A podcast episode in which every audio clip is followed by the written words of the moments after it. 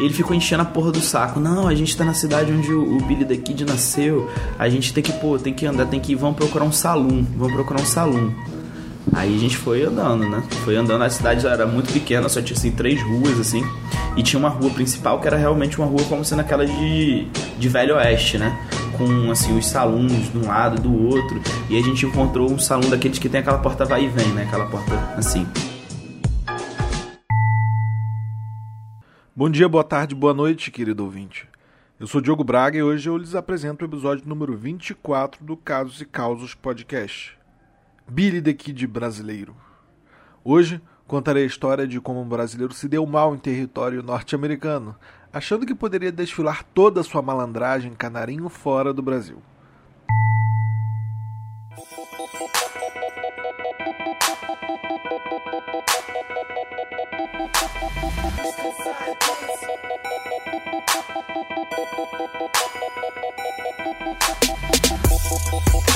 Eu queria ir pra Miami, eu tive porra, a possibilidade de ir pra, pra Nova York trabalhar com, com fotografia e com cinema.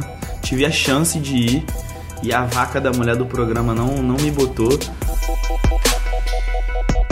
E por fim eu acabei indo morar numa cidade é, no norte dos Estados Unidos, só que no norte e no centro.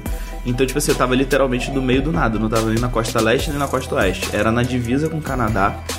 E quando eu fui fazer o programa, a única coisa que eu falei que eu não queria fazer era trabalhar no McDonald's.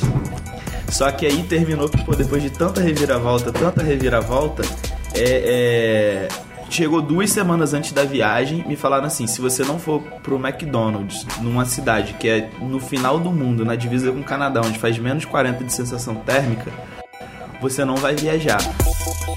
E aí eu falei: pô, claro que eu vou, né? E ele, carioca, 19 anos, com muita vontade de festejar, foi para a cidade de Dixon como intercambista e fez muitas amizades chegando lá. Ficou amigo dos outros participantes, mas só saía com aqueles que achava interessante. E estes eram os que também queriam fazer festa. A vida é o que resta: sair, fugir, fumar, beber.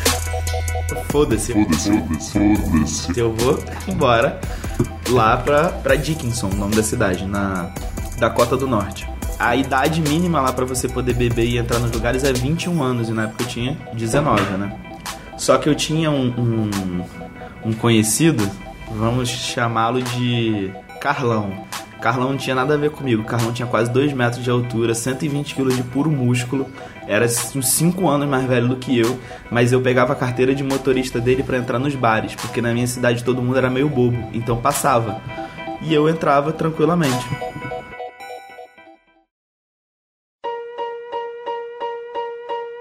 E aquele pensamento do brasileiro que se achava esperto estava presente. Não tem ninguém tão malandro aqui como a gente, mas não sabia o que lhe esperava. E aí, né, juntando todo o nosso dinheiro de rapaz trabalhador do McDonald's, a gente resolveu fazer uma viagem para Dakota do Sul, em uma cidade que se chamava Deadwood, né? Deadwood foi aonde Billy the Kid, o lugar onde ele nasceu. Então a gente tava lá no lugar que Billy the Kid tinha nascido, né? O defeito é a sua malandragem, a sua cultura te ensinou essa abordagem. Um pistoleiro de televisão, mas a vida não é filme de ação. Essa é a história do chamado verdadeiro. O malandro, Billy the Kid brasileiro. Essa é a história do chamado verdadeiro. O malandro, Billy the Kid brasileiro.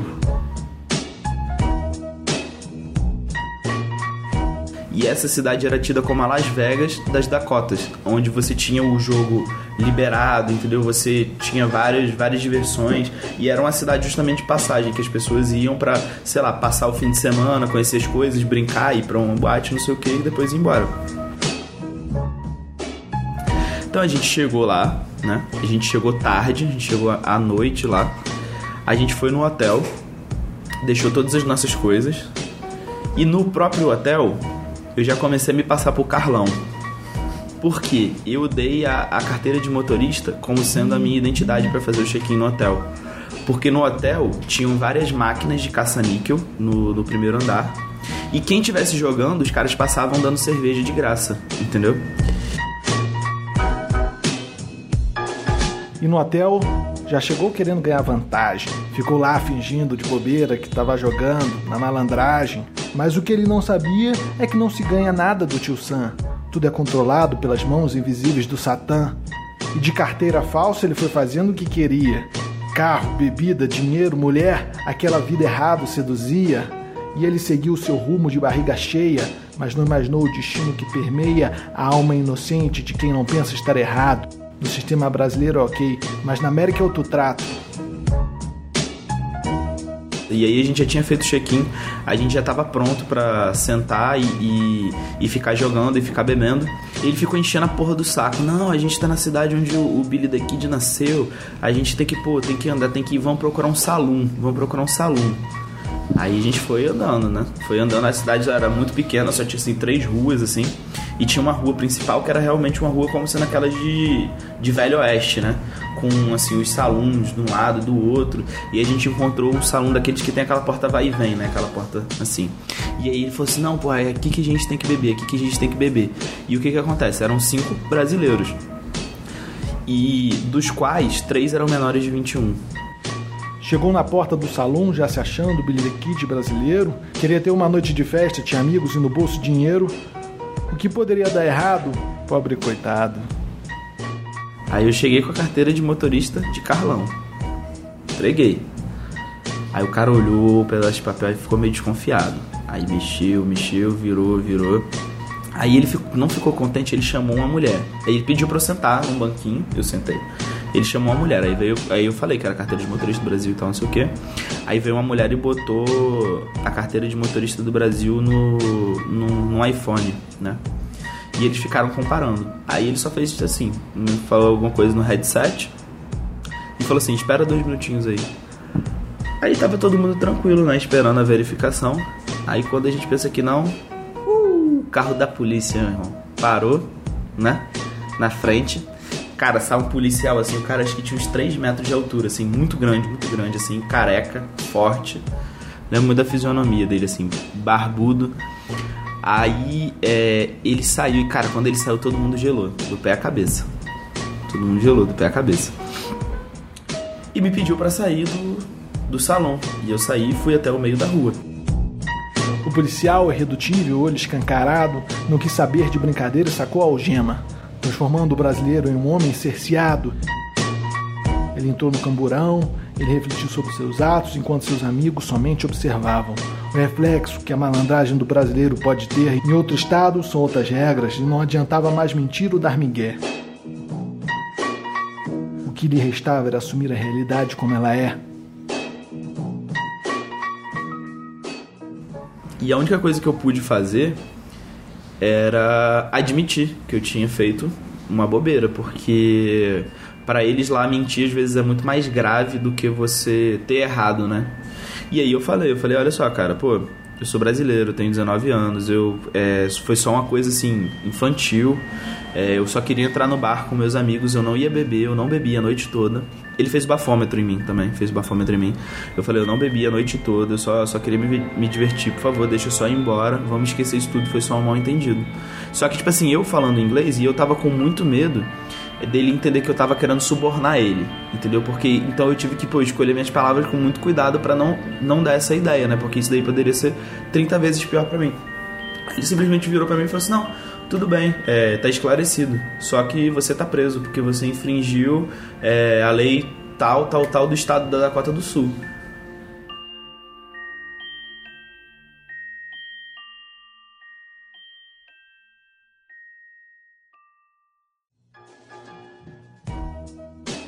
Pensou que poderia ser escorraçado, deportado, trancafiado, mas o policial lhe deu a opção de se manter calado. Mas ele decidiu pedir perdão na sua cabeça não tinha feito nada de errado. Queria falar com alguém, precisava de uma ligação. O defeito é a sua malandragem, a sua cultura te ensinou essa abordagem. Um pistoleiro de televisão, mas a vida não é filme de ação. Essa é a história do chamado verdadeiro, o malandro, Billy the Kid brasileiro,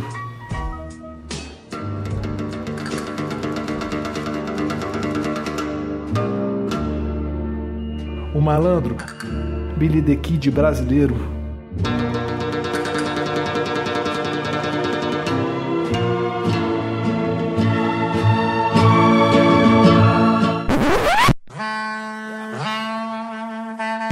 Tal aí leu o que chama de Miranda Rights, né? O, o por você tem o direito de permanecer calado, não sei o que, blá blá blá. Aí me algemou e me botou dentro da viatura.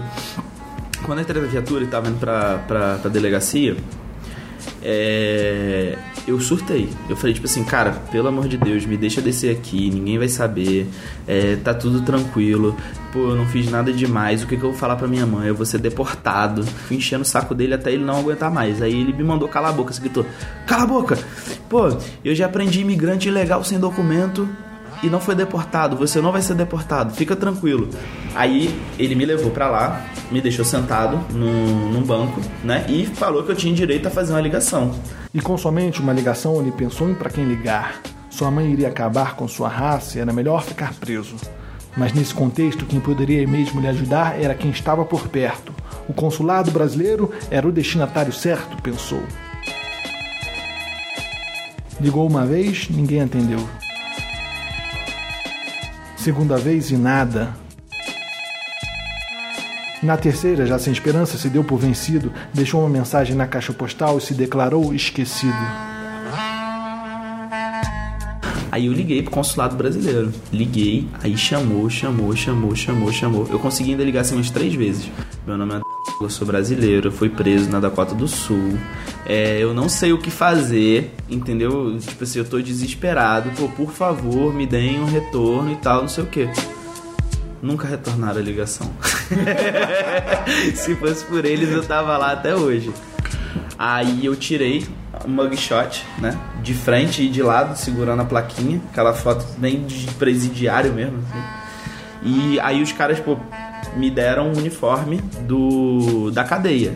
Aí, né, é, pô, eu acho que assim, uma das coisas que mais me deixou desesperado foi o fato de eu ter ido dormir, ter, ido, ter sido preso, né, incomunicável, porque eu não tinha com quem falar, eu não tinha conseguido falar com ninguém. Então, e aí, o que era que ia acontecer comigo, né? Foi jogado em uma cela que tinha o tamanho de um banheiro, sem contar pelo cheiro que exalava da cama perusada. Só queria estar em casa, pensava, não queria mais nada. O tédio que consome, não há nada o que fazer. Olhar para as paredes, ver a vontade amolecer. Numa cela do tamanho de um banheiro. O que era mais marcante era o cheiro. Aí no outro dia, eu acordei com as pancadas na, na porta, assim, né? Mr. Langle! Mr. Langle! Breakfast! Aí a, jogaram uma bandeja assim por debaixo da fresta da porta. Aí tinha uma comida assim muito esquisita, muito esquisita, assim, parecia uma papa de aveia. Aí deitei, assim, aí só que eu não consegui mais dormir, né? Aí eu comecei a, pô, ficar meio maluco, porque o que que acontece? Você, dentro de lá, você não tem um relógio e você não tem uma janela, então você não consegue medir a passagem do tempo e você simplesmente não tem o que fazer. Aí eu comecei a rodar, rodar, rodar, rodar. E como não tinha nada para fazer, eu resolvi colocar a cara no, no vidrinho né, que tinha na, na porta. E aí eu dei uma olhada assim, né, na piando. Aí eu vi um eu vi um, um, um papel escrito assim, corte de cabelo dos presos, terça-feira. E cara, não deu cinco minutos que eu tava com a cara assim no vidro, apareceu um guarda cantando assim, ó.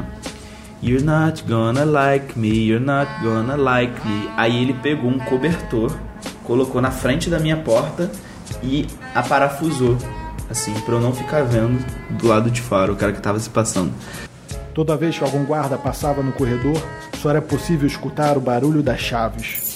Ele pensava que poderia ser alguém que o liberar, mas só restava angústia ao ouvir aquele barulho passar. Não era possível medir o tempo, só sabia que era devagar e lento.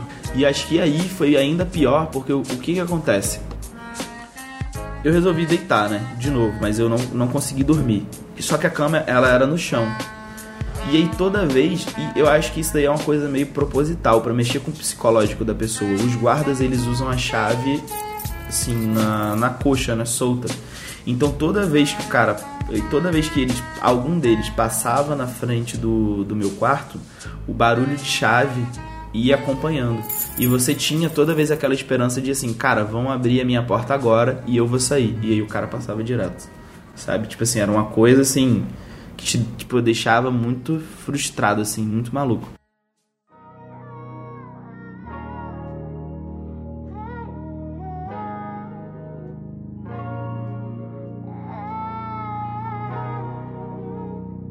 Aí ela falou assim, Mr. Langle, seus amigos vieram te tirar da cadeia, vieram pagar sua fiança, mas só que para pagar sua fiança eles precisam mexer nos seus documentos e eles precisam que você assine aqui para tirarem seu cartão de crédito e tal. Eu falei, pô, eu vou colocar aqui as instruções em português junto com o número da minha senha, né? Pra eles poderem sacar o dinheiro. Aí eu escrevi assim: pelo amor de Deus, me tirem daqui, eu não aguento mais. Eu tô sofrendo muito. Essa foi uma coisa assim, muito pesada. Aí depois, por que, que essa, essa guarda foi muito gentil? Porque meus amigos me responderam com um bilhete que eu tenho guardado até hoje, né? É, aí ela bateu na minha porta e me devolveu o bilhete. E aí quando ela me devolveu o bilhete, tava escrito assim, é... Meu amigo, já vamos te tirar daí. Fique com Jesus. Aí eu sosseguei. Eu falei tipo assim, cara, eu vou sair daqui então de uma forma ou de outra. Os moleques vão dar um jeito de me tirar. Aí eu comecei, aí sim, a sensação de alívio que me acometeu foi muito grande, né? E de repente, uma gota de esperança. Seus amigos iam lhe tirar daquela lambança e viu que aquela situação era temporária.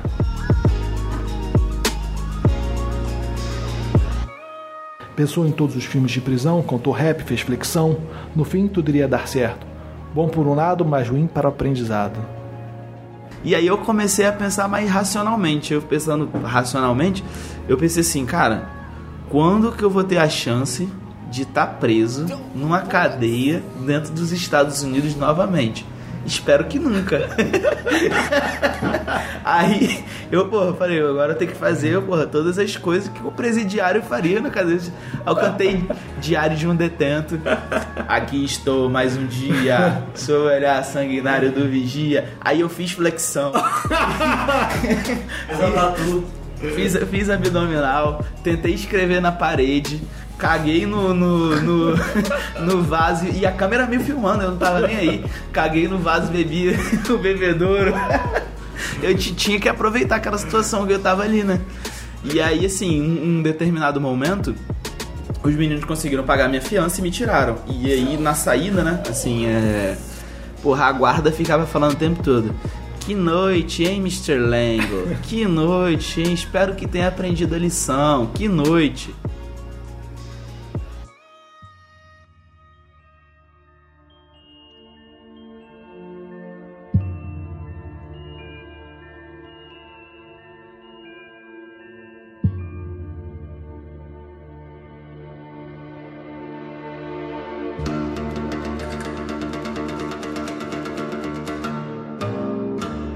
Defeito é a sua malandragem. A sua cultura te ensinou essa abordagem.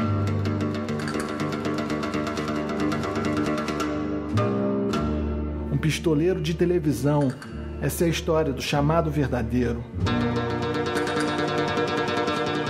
O malandro, Billy the Kid brasileiro. Essa é a história do chamado verdadeiro. O malandro, Billy the Kid brasileiro.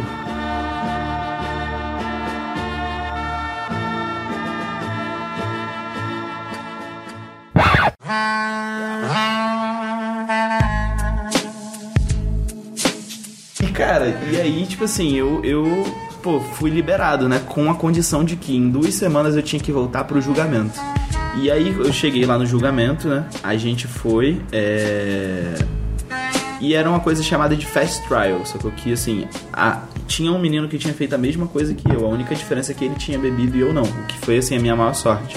Porque quando a gente chegou, é, você simplesmente ia lá na frente, aí você tinha uma juíza, uma promotora e uma advogada de defesa, né? Uma defensora. Uma defensora pública.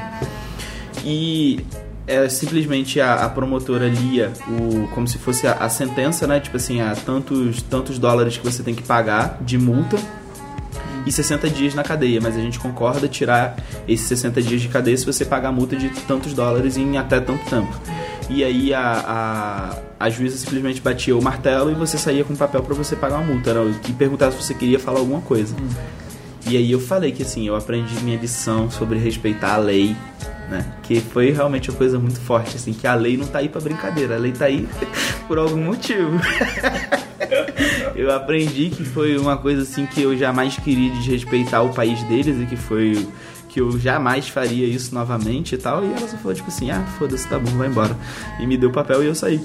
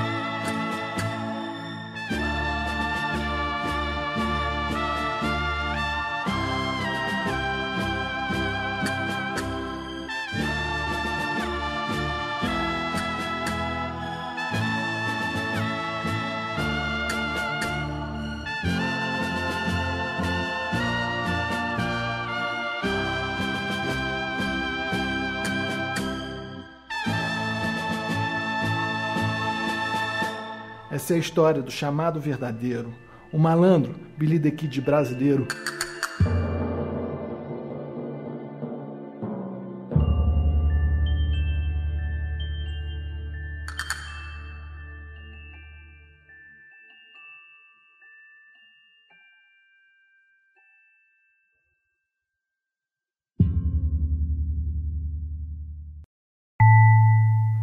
Esse foi o 24 episódio do Casos e Causos Podcast, o podcast baseado em fatos, nem sempre reais. Eu gostaria de agradecer ao Mr. Langle, que foi quem contou a história hoje. Cabe destacar que a história é real, em parte, às vezes. Ela é, é, ela é salpicada de exageros por puro entretenimento. E se você gostou ou se gosta do Casos e Causos, por favor, classifique ele lá no iTunes. Você ajuda muito fazendo isso. Se você tem uma história, um caso ou causa engraçado, tocante ou interessante, por favor, envie ele para mim. Quem sabe a gente não consegue fazer ele virar um episódio. Você pode enviar por escrito também, por e-mail ou enviar logo um arquivo de áudio. Envie da forma que você quiser e a gente conversa e fazemos o episódio da forma que você se sentir mais confortável. O e-mail de contato é casosecausospodcast@gmail.com.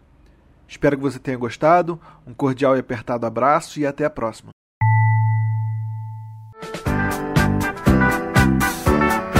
E aí na hora me veio essa ideia cretina, é, digna de mãe sem noção que quer corrigir o filho, sabe?